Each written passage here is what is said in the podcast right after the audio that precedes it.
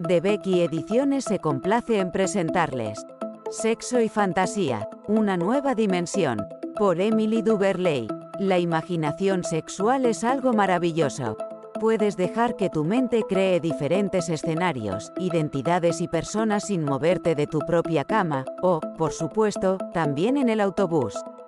Es algo que se puede realizar solo o en pareja, para buscar placer o como juego preliminar al sexo.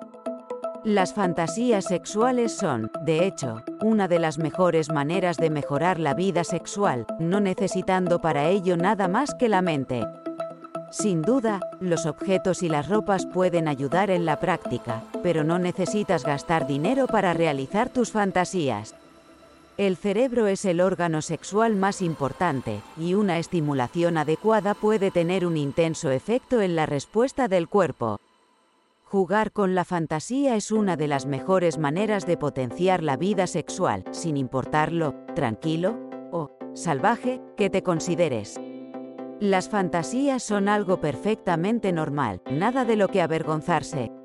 Hombres y mujeres fantasean, a veces durante la masturbación, otras durante el sexo y otras simplemente como una forma de pasar una aburrida tarde de domingo.